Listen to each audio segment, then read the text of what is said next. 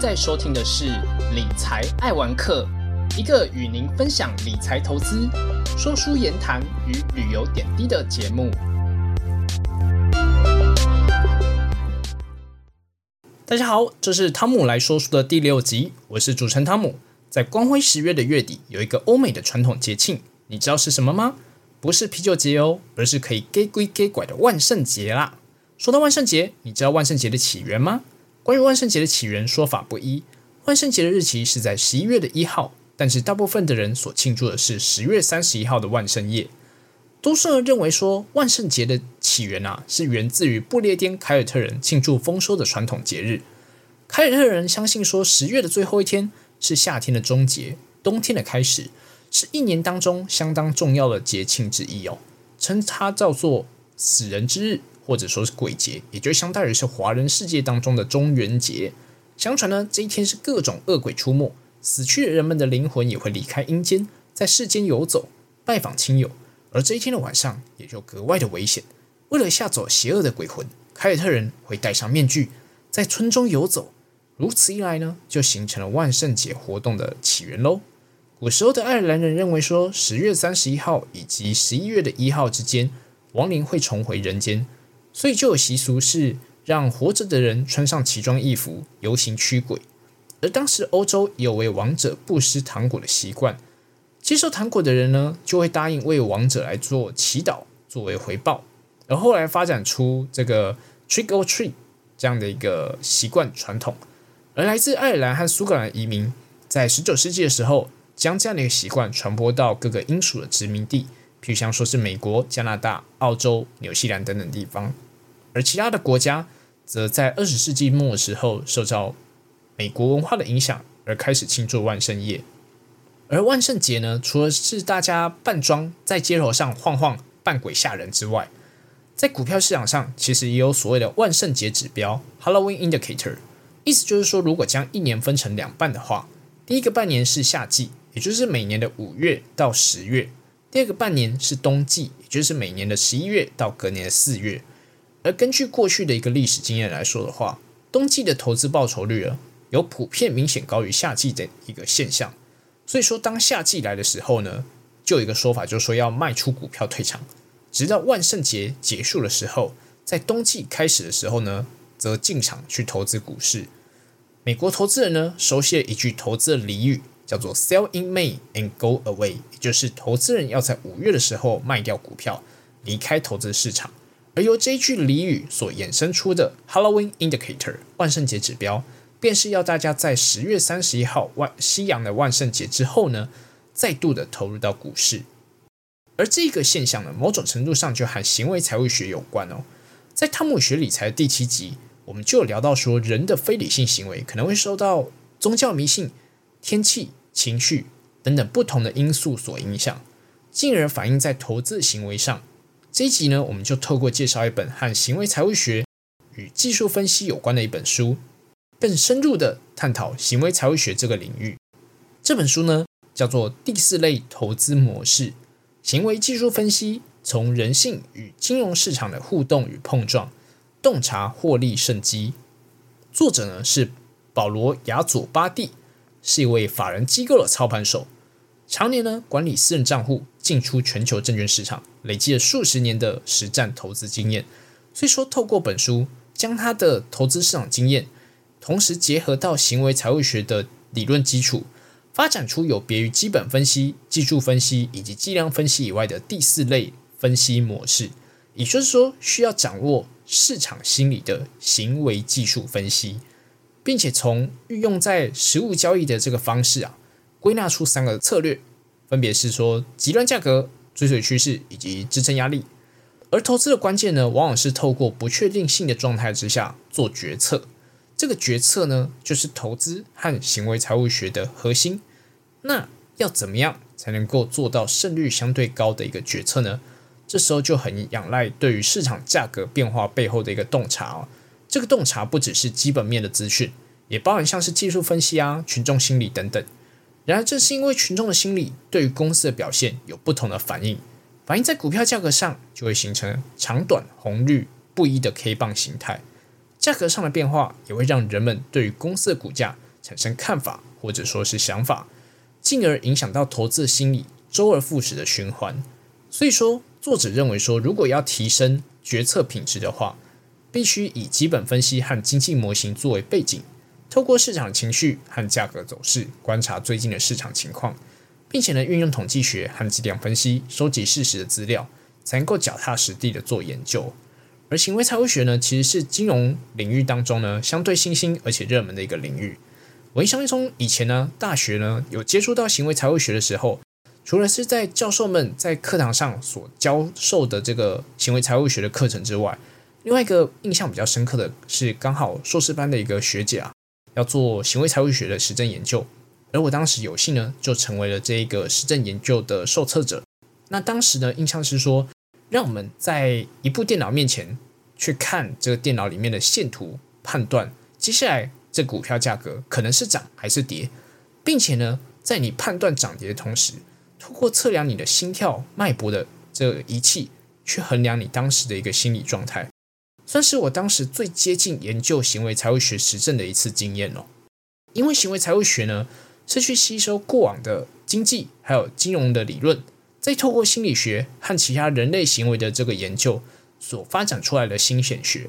所以说，最早去研究行为财务学的呢，大多是心理学家或行为科学家，透过研究人的心理行为，解释人们在股市上或者说是经济上的决策现象。古典经济学家提出的重要假设是说，人类的经济行为完全是理性的，认为说我们都会以冷静而合理的方式进行种种的分析，以做出最符合自己利益的一个决策，而不只是理性分析而已哦。这种冷静的盘算也都是在资讯完整的情况下所进行的，而这样的一个古典经济学大多是根据。我前面所提到理性经纪人的一个概念，来去做相关的研究和探讨。那什么是理性经纪人呢？简单来说，就是一个精于计算、合乎理性，而且不受情绪干扰的人。但是在现实世界当中，人们真的是如此的理性吗？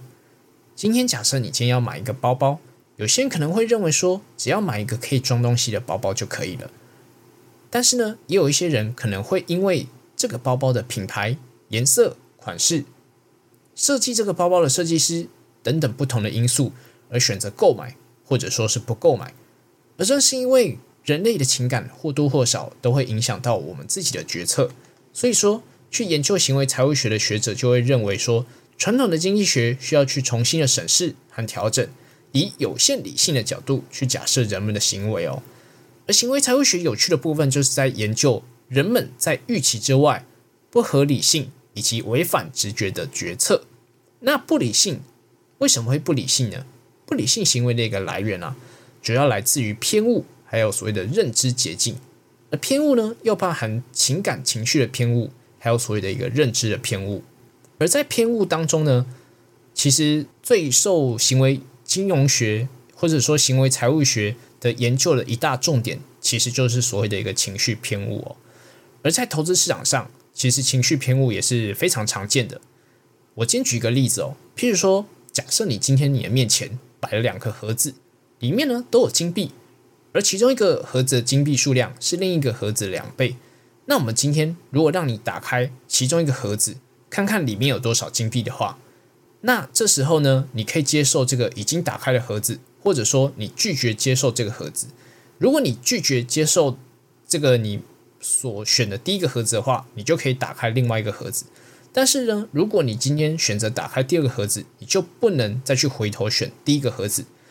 那假设你今天已经打开了第一个盒子，看到里面有十个金币，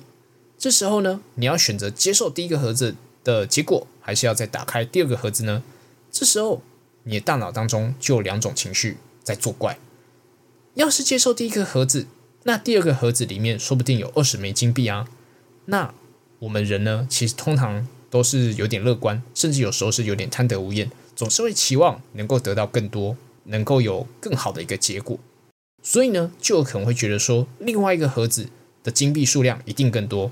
但是也有另外一种情况是，万一你打开第二个盒子的时候，发现里面只有五枚金币，那可能就会后悔莫及了。所以呢，这里所提到两种情绪啊，都是在所谓的一个呃贪婪。后悔、恐惧当中去做一个不同的一个情境哦。在学术研究上来说呢，其实行为财务学里面最有名的一个理论就是所谓的前景理论，或者说是展望理论。也就是说呢，在相同的损失或者收益下，损失会比收益对于人们还要有比较大的一个情绪反应。简单来说，就是说，如果你今天啊做一个决策有赚钱是开心的，然而呢，像刚刚提到的例子，如果你今天呢。打开第二个盒子，发现是二十枚金币的话，你会很开心。但是如果你今天打开第二个盒子，从原本的十块钱的金币变成五枚金币的话，这时候呢，你痛苦的这个程度啊，会远大于你得到二十枚金币的这个快乐的程度。而这样的一个情绪反应呢，就是刚刚前面所提到的展望理论，或者说是前景理论哦。而这个理论也告诉我们说啊，在不同的一个风险预期的条件下。人们的行为呢，其实是相对可以预测的。而行为财务学的这个研究呢，其实不只是国外的学者们有做研究。根据台大经济系所出版的这个行为财务学文献的回顾还有展望，针对台湾市场去做研究来说的话，整理目前呢，台湾在行为财务学方面的研究主题呢，其实可以分成五个类型，包含像是过度自信、处分效果、私房钱效果。投资人情绪还有从众行为，是不是听起来都是一些非常专业的一些专有名词呢？没关系，我知道大家可能不一定清楚这些啊研究主题在干嘛，那我就来一一的跟大家说明一下。第一个，过度自信呢，其实简单来说就是人们会去高估自己的知识能力，还有取得资讯的一个精确度的一个倾向，或者说对于自己所控制的事情解读资讯能力过度乐观。那过度自信呢，其实也是。常常被用来解释人们的各种财务决策行为，还有金融现象当中最广泛的一个概念之一。例如，像说呢，金融市场上过度交易啊，常常是在传统财务学当中一直被难以解释的现象。但是放到行为财务学来说呢，过度自信往往就是导致人们在金融市场当中过度交易的一个主要原因之一哦。而第二个提到的是所谓的处分效果。处分效果指的意思就是说啊，当你今天呢有赚钱的时候，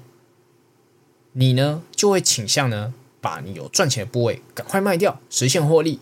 套现放到自己的口袋里面。但是呢，如果你今天你的部位发生亏损的话，你今天可能就会让它摆着，从原本可能你有自己一套的一个投资策略，那就逐渐让它变成了长期投资，也就是所谓的住套房啦。那他的意思就是说啊，投资人就是常会存在所谓的太早实现获利而持有损失部位过久的一个现象哦。而根据我们刚刚前面所提到的一个展望理论，投资人呢，其实在面对获利的一个环境之下，常常是呈现所谓的风险趋避的。也就是说呢，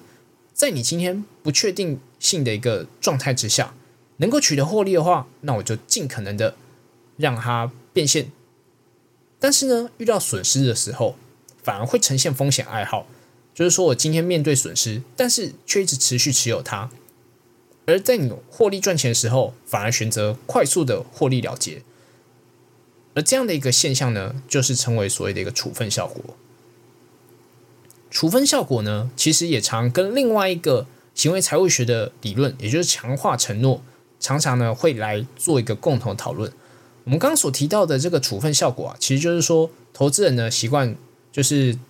赶快实现获利，而不想要实现损失。也就是说，他在讲的就是投资者做卖出的一个决策，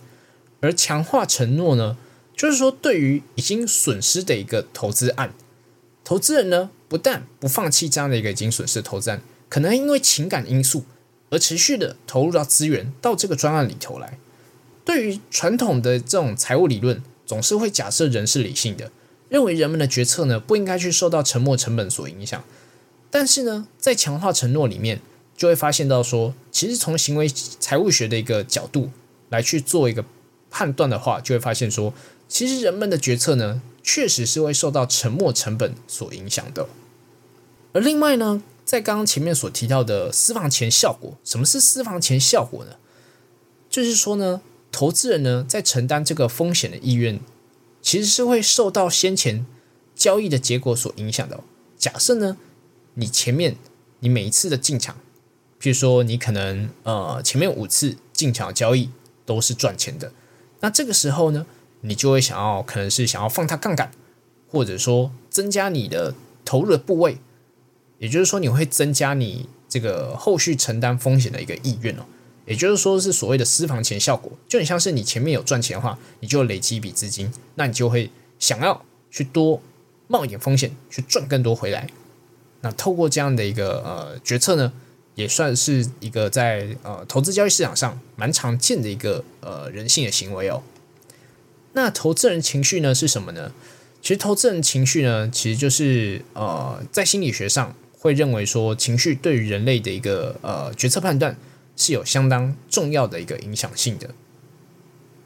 那其实投资人的情绪在衡量变数上也相对的多元哦。那对于台湾来说的话呢，目前呢其实有把这个情绪的一个变数呢区分成呃所谓的直接情绪或者说是间接情绪的这种两种的指标。那以台湾来说，比较有名的在衡量投资人情绪的指标呢，包含有像是世新大学所编制的台湾股票投资人情绪指数，还有中央大学的台湾经济发展研究中心所编制的这个台湾消费者信心指数，也是类似所谓的 CPI 的概念啊。那刚前面所提到的两个情绪的一个指数指标，其实都是跟直接情绪有关。那间接情绪指标是什么呢？也就是说，透过市场资料。去间接的去观察到投资人情绪，譬如说可能是市场绩效变数、交易活动变数，或者说是衍生性金融商品的相关的一些变数等等。透过市场的一些交易的资料，我们间接的去看到投资人情绪的一个状态。譬如说常见的这种间接性的情绪指标，包含像是可能大家会有听过说周转率啊，或者说是大户、散户的一些指标等等，这些都算是所谓的一个情绪指标。那也有一些学术研究会引用，譬如说像是天气啊、日照等等自然现象来作为情绪的一个变数哦。那从众行为就是说，呃，一群人在一段时间之内，自主或非自主的去采取跟其他人相同的行为模式。譬如说，你今天可能听到你周边的朋友都叫你去买某一档的股票，那你可能在这样的一个氛围之下，你可能就会想说，哎，好像这档股票。好像似乎前景不错，那你也许就会考虑进场。这时候呢，你可能虽然你有一些自己的判断，或者说甚至你可能自己本身有做一点研究，有发现说可能这间公司可能也许不如其他人所说的那么美好，但是呢，在这样的一个氛围之下，你可能还是会选择做出跟你原先所判断相反的一个行为哦。除了前面所提到的这几个国内。所主要所研究的这个行为财务学研究的领域主题之外呢，回到我们这本书所提到的行为技术分析的观点哦，作者认为说啊，在进场做的每一笔交易里面，其实都包含三个很重要的一个元素，也就是资金 M、时间 T 还有几率 P 这三个要素呢，也就是形成投资决策的一个三大成分哦。为什么会把它归纳成资金、时间跟几率呢？资金其实就是说，你在做投资的时候啊，一定会跟你所拥有的金钱或者说是资源有关。那你现在投入的资金，未来会去做一个回收嘛？也就是说，透过投资，用某一个机会去交换另外一个机会的可能性。而资源呢，相对来说，它就是有机会成本所存在。而时间来说的话，因为投资呢，你一定是在一段时间之内去做一个进行，不管你是短的时间、长的时间。而此外呢，这个时间还牵涉到你的进场跟出场的时机点。几率呢，则是在于说你需要去挑选对你相对有利的一个机会，交易的成功的胜率才有可能提高。而我们把刚刚所提到的这个三个要素，把它做一个呃简称叫做 MTP 的一个架构。那这个 MTP 的架构呢，就有助于去形成个人投资的一个分析的决策。那接下来呢？除了说我们了解到个人投资的分析决策是由这三个要素所组成之外，接下来我们要来聊聊说资产价格是怎么样去形成的呢？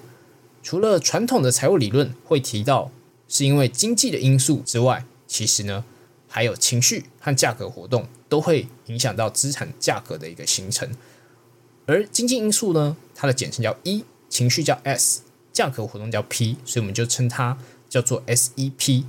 SEP 呢，它就是影响到资产价格形成的一个重要的一个要素。所以说，我们透过 SEP 这三个因子，我们就可以发现说，资产价格的变动其实它并不是一个客观形成的过程，往往受到行为财务学上所研究的许多人性的偏误所影响到的。除了刚刚所提到的 MTP、SEP 这些简称之外，那接下来呢，我们再从一个比较更广的一个角度来看，就是说我们要怎么样去掌握整个市场的一个结构呢？就我们看到整个技术分析的一个动态过程，也就是说，像刚刚所提到的资产价格形成会形成什么？就是形成到一般人我们在看盘的时候会看到所谓 K 棒的变化。那 K 棒的一个分析呢，往往就仰赖于这个技术的分析。那技术分析它其实是一个相对动态的过程哦。在技术分析里面呢，其实我们你可以了解到说，整个市场的结构啊，其实是由三类人所组成的。一个呢是趋势的追随者，另外一个呢是逆势操作者，那另外一个呢是还在看的观望者，也就是未决定者。由这三者之间的一个角色啊，去形成整个 K 棒的一个过程哦。那这三类人其实某种程度上都是在为自己。去争取最大最好的一个交易的一个机会，那这呢，也就是行为技术分析的一个基础那资产价格的一个变动，除了会形成 K 棒的变化之外，我们再从一个更长期的角度来看，它就会形成趋势，而趋势呢，就会带来极端的股价，而形成了支撑与压力哦。支撑与压力呢，它其实常被看作是同一个价格的形态。而支撑与压力，同时也是技术分析的一个重要概念之一哦。支撑与压力呢，除了说它能够作为我们从技术分析角度去判断的一个指标之外，它其实也显示出认知还有情感在价格形态形成的时候，它会发挥一定程度的重要作用。而行为技术分析的一个核心假设也在这边哦。那我们其实去观察到 K 棒的时候，我们就会发现到有些支撑区。或压力区，那我们今天呢的支撑区或压力区呢，其实是由许多的这个极端价格啊，还有这个急速的拉回所组成的。不论你观察的这个周期是长还是短，可能你是用一分 K 去做观察，或是用小时 K 线做观察，甚至是用日线、周线、月线等等，不管你是用哪样的时间周期去观察，其实如果你仔细去看。就会发现到，在支撑和压力区都有所谓的一个极端价格，还有急速拉回的一个现象。我们今天呢，先去看，就是说，假设今天啊，这个盘是一个区间盘整盘，这个区间盘整盘里面也会有所谓的支撑区跟压力区。那支撑区跟压力区呢，其实就会形成所谓的一个静音区间。那静音区间就会受到静音偏误的影响，所以说呢，在支撑和压力区呢。往往会成为这个价格拉锯战的一个位置哦。那什么是静音偏误呢？静音偏误就是说呢，人在判断一个事物去发展成趋势的时候，会认为说未来的事件会和近期的一个呃经验会有高度相似的情况。也就是说，我们的大脑呢倾向会去关注说近期所发生的一些事件，容易把焦点放在比较短的一个时间范围之内，同时也会去假定说，诶，这个趋势可能会一直走下去。那这样的一个静音偏误，就可能会让我们去产生盲点，看不清这个模式可能产生变化，而进而让我们采取不理性的一个行为，而无法反映到这个真实的一个风险的状态啊。也就是说呢，当你在面对支撑压力的时候呢，这个角色啊，有可能会发生变化。那这样的一个变化呢，其实就是因为投资人的这个静音偏误，还有保守的一个倾向所影响的。譬如说，你在上升趋势当中锚定在过去的一个压力线，下降趋势当中，你可能会去锚定旧的趋势线，而一旦形成这样的一个压力线或趋势线的时候，你可能就会把它锚定住。那上涨的时候呢，压力就变支撑；股价下降的时候呢，支撑又有可能变压力，就会这样的一个去做一个转换哦。所以说呢，我们刚刚先前所提到，在分析市场的时候啊，投资人就是主要是由趋势的追随者、逆向的一个操作者，还有观望者所组成的。那所以呢，我们在分析市场的时候，其实大家可以去思考看看，问问看自己几个问题哦，就是先去了解说现在趋势到底是什么，这些趋势的一些追随者，还有逆势的操作者，他们现在想的想法是什么？那这些趋势的追随者呢，和逆势操作者预期接下来市场会发生什么样的一个情况？那他们预期发生这些情况，是不是有去符合到基本面的一个条件？而这些预期呢，到底是已经反映过了，还是其实还没有反映？而对于趋势追随者来说，还有逆势操作者来说，最好的一个预期的情况跟最坏的预期情况是什么？那另外呢，还需要去观察，就是说。譬如价量的关系啊，是不是有因为这个事件的影响而同步放大，或者说是产生背离哦？譬如说呢，股市的最近一周是呈现上涨的趋势，那今天的成交量到底是价涨还是价跌？那对于大多数还没有进场、还在观望这些投资人来说，他们可能的想法或者说是感受是什么？他们到底是在观望，还是在躲避，还是？在跃跃欲试，等待进场。所以说，其实透过观察，呃，前面所提到的支撑、压力、极端价格，然后再透过分析这三类投资人的心态，我们就能够更能够贴近市场的情绪。再回到我们前面所提到的这个 SEP，也就是经济因素、情绪还有价格的变化。其实呢，这里面就反映出来说，我们怎么样去判断投资人还有市场的一个情绪。那接下来再回到我们前面所提到的，就是要怎么样去掌握比较高胜率的交易呢？其实呢，关键就在于前面一开始我们有提到这个 MTP 的架构，也就是资金、时间还有几率。那资金我们需要去衡量什么呢？就是说我们。可以去衡量说我们目前可以使用以及投入的钱有多少，那这笔交易可以投入多少的资金去做一个风险性的一个投资？你是不是可以开杠杆呢？同时呢，你买进的资产类型是什么样的一个属性？通膨或通缩对于这个资产有什么样的影响？那还有就是说，你目前或未来投资的这一项的资产，它的流动性有多高？透过这些角度去衡量你资金。运用的程度、运用的效率，以及资产的一个性质变化。那另外在时间的部分呢，你也可以衡量说，呃，你投资的时限有多长？那你可以观望时间有多久？有足够时间让原本糟糕的短期投资变成良好的长期投资的机会吗？那另外呢，就是说，如果你是有开杠杆的话，那你杠杆的一个时间条件又是如何？整体的交易的状况会增加或减少时间方面的一个灵活运用的程度吗？这些都是时间因素可以去考量的部分哦。而在几率的部分呢，我们可以去衡量说，市场上到底是有哪些力量去推升价格的，让你能够从中获利呢？而又有哪些情况的发生会让你产生亏损的一个状态，以及市场为何会产生卖出，或者说呢，现在。这笔交易，在这样的一个几率状态下，你的胜率又有多高？从这些角度，我们都可以去衡量到整体交易的一个几率。那透过这个 MTP 刚刚所提到这些问题啊，你就可以去问问看自己，说这笔交易到底是不是一笔高胜率的一个交易哦？那我们今天其实也讨论了蛮多，从衡量交易到。了解资产价格的形成，然后再到说去分析市场的一个状况，我们只要能够掌握这些因素呢，那其实我们对于市场理解就会更深刻。那我们今天呢，就来整理一下我们今天所聊的几个比较大的一个重点的结论哦。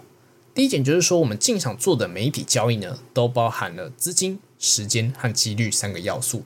这三个要素呢，就是形成了投资决策的三大成分。也就是 MTP 的架构，这个 MTP 的架构呢，就有助于去形成个人投资的分析决策，也是创造高胜率决策的一个关键哦。而第二点呢是 SEP，也就是情绪、经济因素还有价格活动这三个因素呢，是决定资产价格的关键因素。那第三点呢，则是分析市场的一个观点，我们可以从三类人去做一个观察，包含趋势追随者、逆势操作者，还有未决定者或者说是观望者的这样的一个组成，去分析整体的一个市场心理。而市场趋势呢，就是有一连串的这个支撑压力的形态逐步推进的。那这些形态里面也包含到所谓的极端价格，还有反转的一个现象。那透过这些因素，我们就可以去更全面的去观察市场。那在聊完了今天的一个跟行为财务学重要的主题之后呢，接下来我们就来进入到我们这一集的彩蛋时间啦。我们就可以聊一下我们比较轻松的部分喽。这一集呢，我们来聊关于万圣节，也就是前面一开始我们所提到万圣节指标。那万圣节呢，其实最常出现的一道蔬果，应该就是南瓜了。所以，我们今天就用南瓜来做一道汤品，那就是洋葱桂香南瓜浓汤。那我们需要准备材料呢，包含有小南瓜两颗、洋葱一颗、奶油少许、肉桂粉少许、水四百 CC、柴鱼片十克。牛奶一百五十 CC，鲜奶油两汤匙，盐一大匙。那怎么做呢？首先呢，先将洋葱切丁，然后将南瓜切块，并且将肉跟南瓜籽分离。然后呢，再将水跟南瓜籽呢一起煮滚。然后加入柴鱼片之后呢，继续滚煮。滚煮大概十分钟之后呢，把这个高汤过滤过，然后再把它放到碗里面先备着。然后接下来用奶油去炒香这个南瓜，炒到有点微焦的状态之后。再把洋葱丁放入一起炒，然后呢，再将高汤倒入到锅中煮南瓜，煮到南瓜的肉呢可以用筷子穿过之后，而且呢洋葱呈现有点半透明状态之后，再加上牛牛奶和盐去做调味，然后再淋上一圈的鲜奶油，还有肉桂粉就完成喽。好，是不是很简单的一道料理呢？好，那本集就到。哎，不是不是不是。你以为本集就到这里就结束了吗？这一集可不一样哦！如果你有听到这里的听众朋友，先不要关掉，因为接下来呢，我要说一件和万圣节一样有点恐怖、有点恐怖的事情，那就是我们要来办抽奖啦！惊不惊喜，意不意外呢？好，其实呢，录这个 podcast 频道啊，其实呢也超过二十集了。其实呢也很谢谢很多听众朋友们愿意来支持。而有一些朋友啊，其实呃也是被我抓来当做来宾啊，对吧？那其实我也呃很感谢，不管你是听众朋友，或者说是呃愿意来上我节目的这些来宾们。呃，虽然呢，听众朋友们呢大多都和我一样，就是比较害羞，那不太就是留言。所以呢，这次我们要来办一个万圣节的一个抽奖活动。除了说呢，谢谢支持的一些听众朋友们，也欢迎呢介绍给呃。就是你的亲朋好友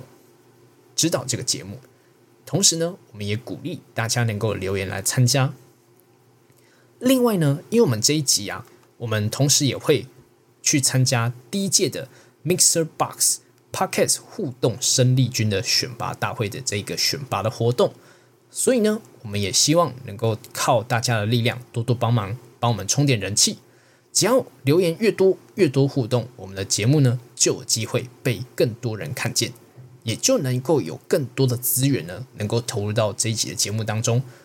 让我们制作更好、更棒的内容给大家喽。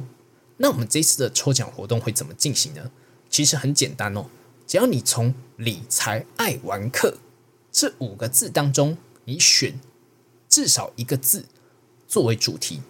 然后呢？并且搭配我们这一次所提到这个万圣节啊，去做一个扮装，并且呢拍照上传，然后在 Mixer Box，记得哦是 Mixer Box，不是 FB 或 IG，好，记得要先上传在这个 Mixer Box 的这个我们这一期的贴文下方哦，去留言你扮装的这个主题，还有给我们这个频道的一句话，就能够取得抽奖资格喽。当然啦，如果你同时呢，除了说你在 Mixer Box 的这一集的贴文下方有做拍照上传留言，那如果你也在我们这一集的 FB 和 IG 也有做一样的拍照上传还有留言的话，那就会多一个抽奖的机会。也就是说呢，你每个账号最多就有三个抽奖的机会，前提就是你要先在 Mixer Box 先拍照上传留言，要记得哦，是在 Mixer Box 先做这件事情，才会有额外的这个呃抽奖机会。那抽奖抽什么呢？注意听喽，我呢会直接抽一瓶市价破千的红酒哦。还有三个万圣节的小礼品。如果呢，Mixer Box 的留言数超过两百则，还有呢，如果你是这个拍照者里面呢，这个扮装啊最有创意的，我都会再加码小礼物。那详细的抽奖办法呢，我也会公布在本集的资讯栏。活动呢，就到这个月的月底为止，所以其实所剩时间大概也就剩。呃，半个月左右，所以呢，记得把握机会，多揪一些你的亲朋好友来扮装拍照留言喽。那我们这一集就真的在这里正式告一段落啦，我们下一集再见喽，拜拜。